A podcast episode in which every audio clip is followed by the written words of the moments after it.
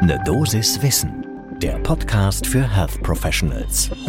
Wie viele Jahre gehen den Menschen in Deutschland durch Krankheit und Tod verloren? Diese Frage versucht die Burden-Studie 2020 des Robert Koch Instituts zu beantworten.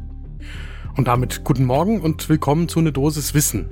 Werktags ab 6 Uhr in der Früh geht's hier um Themen, die für Menschen, die im Gesundheitswesen arbeiten, spannend sind. Ich bin Dennis Ballwieser, ich bin Arzt und Chefredakteur der Apothekenumschau und ich präsentiere euch eine Dosis Wissen im Wechsel mit meiner Kollegin Dr. Laura Weißenburger. Heute ist Dienstag, der 29. November 2022. Ein Podcast von gesundheithören.de und Apothekenumschau Pro.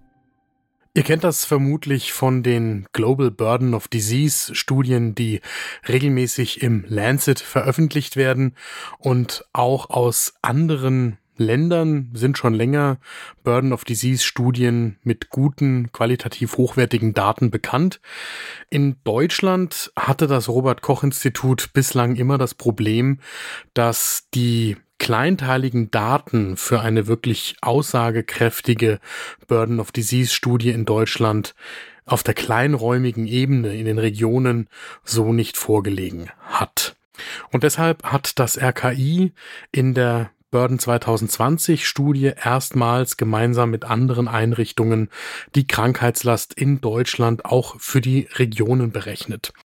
Das ist eine Pilotstudie, die 2018 begonnen wurde und jetzt im Ärzteblatt veröffentlicht worden ist. Wir verlinken das in den Show Notes und die zunächst für 19 der wichtigsten Krankheitslastursachen einen Überblick liefert. Das Ganze für das Jahr 2017 und in der Zukunft werden dann sowohl weitere Jahre untersucht werden, als auch weitere Krankheitslastursachen, also weitere Erkrankungskomplexe. Wir haben für das Thema mit Antje Timmer gesprochen. Die ist Professorin für Epidemiologie und Biometrie an der Fakultät Medizin und Gesundheitswissenschaften an der Universität Oldenburg. Und Antje Timmer sagt uns, dass dieser Artikel im Ärzteblatt und diese Studie tatsächlich sowohl sorgfältig und gut gemacht sind als auch relevant. Die Beschreibung der Krankheitslast auch für Deutschland ist auch aus Sicht von Antje Timmer überfällig und sie weist darauf hin, dass das natürlich ein aufwendiges und komplexes Projekt des Robert Koch Instituts ist, das dort an genau dieser Stelle eben auch gut aufgehoben ist in Deutschland. Und damit zur Studie Burden 2020 selbst. Wie sieht das Studiendesign aus? Innerhalb dieses Krankheitslastkonzepts wird jede Abweichung der Gesundheit in der Bevölkerung von einem gedachten idealen Gesundheitszustand für jedes Berichtsjahr in der Einheit Lebensjahre quantifiziert. Und das ergibt dann sogenannte Disability Adjusted Life Years. Da wird schon deutlich, das ist natürlich ein theoretisches Konstrukt, das hier gebaut wird, um diese Disability Adjusted Life Years schaffen zu können. Gleichzeitig liefert das dann eben eine Vergleichbarkeit über verschiedene Krankheitslastursachen, also Erkrankungskomplexe. Die Daily, also die Disability Adjusted Life Years, sind die Summe der Krankheitslast einmal aus der Mortalität, also dem Abstand zwischen dem tatsächlichen Todesalter und der Lebenserwartung, im Englischen Years of Life Lost Due to Death, und auf der anderen Seite der Morbidität, also der Years Lived with Disability, also Jahre, die man mit einer Einschränkung gelebt hat. Und das gemeinsam, also Abstand zwischen Todesalter und Lebenserwartung und Morbidität, das ergibt dann eben die Disability Adjusted Life Years. Die Datenquellen, die man dazu heranzieht, sind vor allem Todesursachenstatistiken und Befragungsdaten aus den Krankenkassen Routinedaten. Damit zu den Ergebnissen dieser ersten Burden 2020 Studie. Insgesamt gab es demnach im Jahr 2017 rund 12 Millionen Disability Adjusted Life Years, das heißt mehr als 14.500 pro 100.000 Einwohner. Damit kann man jetzt auch mangels Vergleichsdaten und Gefühl für solche Zahlen in Deutschland noch nicht so sonderlich viel anfangen. Das ist ehrlicherweise etwas, was man dann erstmal im zeitlichen Verlauf abwarten muss, wie sich das entwickelt und damit man das dann selbst einordnen kann. Die Limitation ist natürlich auch, dass hier nur 19 von 172 erfassten Ursachen für diese Disability Adjusted Life Years untersucht worden sind. Der größte Einzelposten bei den Krankheitslastjahren war die koronare Herzkrankheit, gefolgt von Schmerzen im unteren Rücken und Lungenkrebs. Und das jetzt wieder, das passt natürlich zu unserem Gefühl. Wir wissen, KHK ist die führende Erkrankung bevölkerungsweit. Schmerzen im unteren Rücken, auch ein Blockbuster der alltäglichen Medizin und Lungenkrebs, das gibt auch Sinn. Auf den Plätzen dann psychische Erkrankungen wie Angststörungen und Depressionen unter den zehn häufigsten Krankheitslastursachen. Das kommt einem auch irgendwie bekannt vor.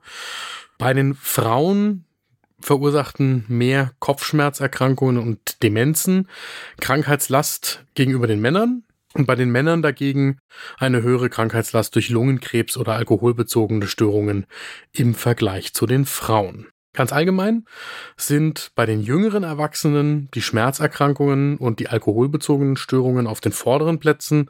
Im Alter kommen dann eher Erkrankungen wie die Demenz oder eben die koronare Herzerkrankung. Tatsächlich ist die Krankheitslast, also die absolute, auch regional unterschiedlich verteilt. Führend im negativen Sinne sind da Regionen wie Emscher-Lippe in Nordrhein-Westfalen oder Bremerhaven und die Schlusslichter, also im positiven Sinne mit niedriger Krankheitslast, München und der südliche Oberrhein in Baden-Württemberg mit den niedrigsten Krankheitslasten.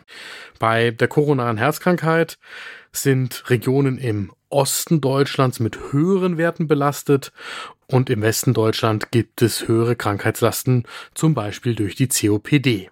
So, und was folgt denn jetzt aus einer solchen Pilotstudie, die, wie gesagt, noch kein so richtiges Gefühl dafür vermittelt, wie man das Ganze einordnen soll?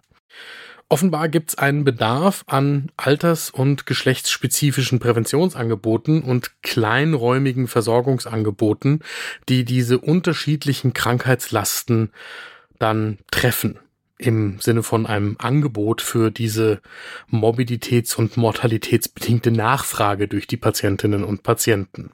Und in diese Richtung zielt auch Antje Timmer mit ihrer Einschätzung der Burden 2020 Studie. Sie sagt, grundsätzlich ist erstmal begrüßenswert, dass ein solches internationales Konzept wie die Krankheitslast und die Dailies in Deutschland überhaupt eingeführt werden.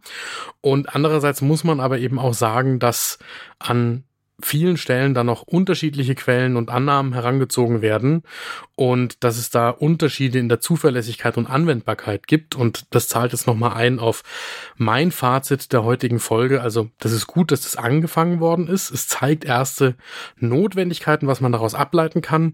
Wichtig ist jetzt, dass es vom Robert Koch Institut und den anderen Organisationen konsequent weitergeführt wird, von Jahr zu Jahr ausgebaut wird und dann auch entsprechend an die Bevölkerung kommuniziert wird, damit wir etwas daraus für den Alltag ableiten ableiten können. Denn Krankheitslaststudien dienen ja vor allem auch der Politik für steuerndes Eingreifen bei der Versorgung, sowohl mit Prävention und Früherkennung als auch dann mit Diagnostik und Therapie. Wir haben in den Shownotes nicht nur die Burden 2020 Studie des Robert Koch Instituts verlinkt und den Artikel im Ärzteblatt, sondern auch die Global Burden of Disease Study 2019 im Lancet. Und es lohnt wirklich in einer ruhigen Minute am freien Wochenende oder nach dem Nachtdienst einen Blick für diejenigen, die es näher interessiert, denn daraus kann man epidemiologisch und für das große Ganze eine ganze Menge lernen.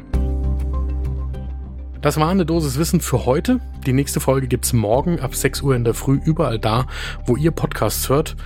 Und wenn euch diese Folge gefallen hat, dann sagt doch jetzt einer Kollegin oder einem Kollegen Bescheid. Die freuen sich, wenn sie auch gut informiert in den Tag starten können. Podcast von gesundheithören.de und Apothekenumschau Pro.